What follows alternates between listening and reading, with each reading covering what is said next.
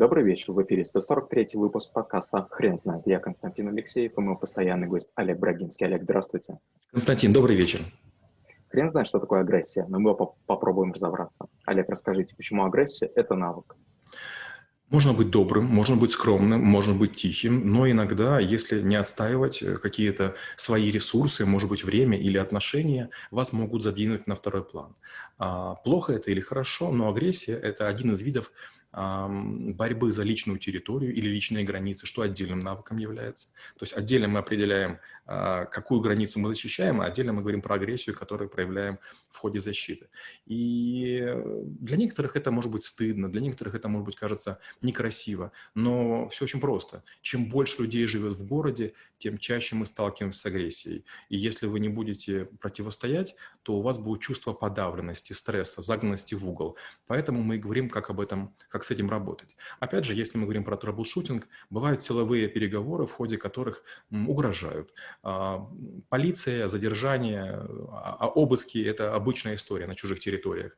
Э, удаление файлов, например, на компьютере тоже. Поэтому иногда агрессия неуместна. Например, кто был в аэропорту Бен-Гуриона в Израиле, в Иерусалиме, знают, что там агрессивные ребята работают в службе досмотра. Почему? Они вас провоцируют. Они очень гордятся тем, что у них не было актов террористических ни с самолетами, ни с наземными сооружениями. И поэтому они прям так очень настойчиво вас вводят из равновесия. Если не знать, что такое агрессия, можно подумать, что они вас пытаются унизить. Нет, это такой способ работы, чтобы вы проявились. Вас подталкивают, вас подкалывают, на вас наезжают. Ну, надо понимать, что если вы пошутите, в лучшем случае вы опоздаете на рейс. В худшем посидите два дня где-то, и компенсация вам не светит. Агрессия очень похожа на чувство ярости, чувство злости. Скажите, а можно ли вообще на 100% овладеть им? Я думаю, что нет. Опять же, когда я рассказываю про это навык в школе трэблшутеров, я сразу говорю, что я человек войны. Мне нравится воевать, мне нравится агрессивничать, потому что это высокий обычно темп, это срывание масок, это возможность говорить то, что думаешь, и это для меня очень комфортно.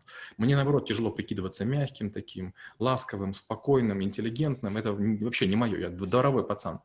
И я скажу так, что я не являюсь примером, хорошим примером агрессии. У меня агрессии чересчур много я и в драку лезу раньше, чем нужно, и как бы голос повышаю резче, чем следует.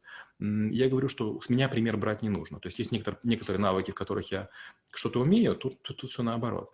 Но с другой стороны, если вдруг э, клиент, который платит, или высокопоставленный человек начинает превышать полномочия, надо хорошо знать свои права, нужно хорошо помнить контракт, который был прописан, и, естественно, не допускать никаких э, новых толкований. Потому что такое бывает. Скажем, мои коллеги, бывают, летают на разные проекты, и, и вдруг начинают агрессивничать. А мы с вас штраф удержим, а мы одно, а мы второе подождите, говорить можно все, что угодно. Мы документ подписали, подписали. До свидания. Расскажите, пожалуйста, про методы управления собственной агрессией. Самый простой метод – это задержка, установление задержки или установление выдержки между тем, когда на вас наехали или там обидели, с моментом, когда вы готовы реагировать. Если вы можете выдержать там, 3, 4, 5 секунд и до 10 посчитать, скорее всего, агрессии у вас почти не будет. Но чем вы моложе, тем это сделать сложнее. Поэтому в теории это просто, на практике же это не работает. Поэтому я говорю, что самое главное перед переговорами или перед другими вещами просто подумать, что худшее может случиться. Например, если мы на переговорах сидим в, при, в приятном месте, приличном месте, где есть видеокамера или ведется аудиозапись, скорее всего, ничего не грозит. Ну, там, каждый что-то, какие-то гадости наговорит, разойдемся, ну и как бы не будем больше встречаться. Ну, не очень хорошо, но возможно. Другая история. Вы идете по, скажем там, по темным, неосвещенным улицам в незнакомом городе. К вам подходит 4-5 человек, требуют отдать телефон и кошелек. Ну вот тут, наверное, надо, конечно, в придурка превращаться, отдавать деньги, отдавать э, телефон, может быть, выпрашивать там, не знаю, права водительские, ну, какие-то минимальные документы, но все остальное отдавать, потому что жизнь дороже. Есть такой еврейский анекдот, э, сын идет на свидание, мама говорит, слушай, ты идешь там, там, не знаю, с Лерой, он говорит, да, послушай, Лер у тебя может быть много, а ты у мамы один. Расскажите, пожалуйста, что делать с чужой агрессией? Чужой агрессией тоже можно работать. Чужая агрессия – это очень здорово. А, получается, что в какой-то момент времени вы как будто бы спокойно ведете беседу или диалог. И вдруг у кого-то вырывается какое-то некое, некое облако, облако желчи, злости. Представьте его зеленым, синим или красным. И теперь у вас нет, несколько вариантов есть. Вариант первый – теоретически отклониться, отстраниться, и пускай она мимо пройдет. Допустим, наезжают на вашу компанию. Можно принимать близко к сердцу, можно там подумать, что это там атака на вас, или там, ну, компания, компания, я не равно компания, хотя многие так не делают. Второй вариант – переформатировать. Очень крутая штука – это когда вы можете пошутить. Ну, у меня мозги медленно работают, я не всегда могу пошутить, но процентов 10 или 15, когда мне удавалось, как раз агрессия, превращенная в шутку, это залог долгой дружбы. Я часто говорю, что если вот, не знаю, как дружат девушки, но вот парни, очень часто, особенно в армии, мощная, хорошая, долгосрочная дружба начинается с драки. То есть сталкиваются два барана, вы друг друга там мутузите, оба там недовольны, оба там с фингалами, оба на гаупвахте. На гаупвахте у вас уже есть время поговорить, драться на гаупвахте вообще не хочется. Вы выходите и вдруг мощно пожимаете друг другу руки. И на будущее вы так на полумигах начинаете взаимодействовать. Потом постепенно, постепенно, постепенно вы уже почти друзья. Каких ошибок стоит избегать в агрессии? Но, как я уже говорил, агрессия должна иметь цель. Вот, скажем, я с супругой постоянно по этому поводу не могу работать. Она много работает с людьми, 4 дня в неделю, по, по 10-12 часов, безусловно, устает. И потом, когда мы ходим в кафе, в рестораны, бывает у нее вырывается какая-то злость, и я все время ей говорю, агрессия должна иметь цель. Вот зачем ты часто наехал на официанта или там позвонила в колл-центр? Надо очень важно понимать, кому претензия. Ведь официант – если будет обижен, это ничего не даст. Блюдо готовил повар. Если, допустим, тебя плохо обслужили какой-то компании, не ругайся с колл-центром, а скажи, как претензию оформить или претензию оформить. То есть нельзя направлять агрессию на неправильного человека. Это первая ошибка. Вторая. Агрессия не должна человека задевать лично всегда, когда это возможно. То есть мы обычно имеем дело с ролями. Привратник, вахтер, а, охранник, водитель, порученец. То есть не нужно воспринимать его как тот человек, который за ним стоит. Это очень дешевый трюк, плохие новости или какую-то агрессию через кого-то передавать. Скажем, у меня есть знакомый один стоматолог, как он попросил помощи и говорит, ко мне пришли два амбала, тут все раскрошили в клинике, мне сказали, ты можешь помочь таким вопросом. Я говорю, ну, как бы я восстановить не смогу, но если вы знаете, кто вам этих людей прислал, то можем. Он говорит, да, я знаю, я сейчас там типа пистолет возьму и так далее, и мы сейчас пойдем с тобой разбираться. Я говорю, да не надо никакого пистолета. Наоборот, ничего не бери с собой. Мы пошли в клинику другому стоматологу, а, зашли к нему на прием, ну, как бы без очереди, понятно, оттеснив администратора. Тот сразу же был испуган и так далее. Я говорю, вот видите, как интересно. Мы к вам пришли неожиданно, ваших ребят нет, и вам очень некомфортно, вы очень уязвимы. Мы сейчас тоже можем накрошить вам тут на там миллиона два-три вашей техники или всего остального. Ну и чем закончилось? Вы одну клинику разгромили, вы вторую и так будем до бесконечности. Давайте сделаем так. Вы компенсируете вот то, что вы а, там нахулиганили, и мы с вами в дальнейшем будем друзьями. Тот говорит, да, да, да, да. И вот мой как бы подзащитный говорит, как вы так с ним поговорили? Я говорю, а все очень просто.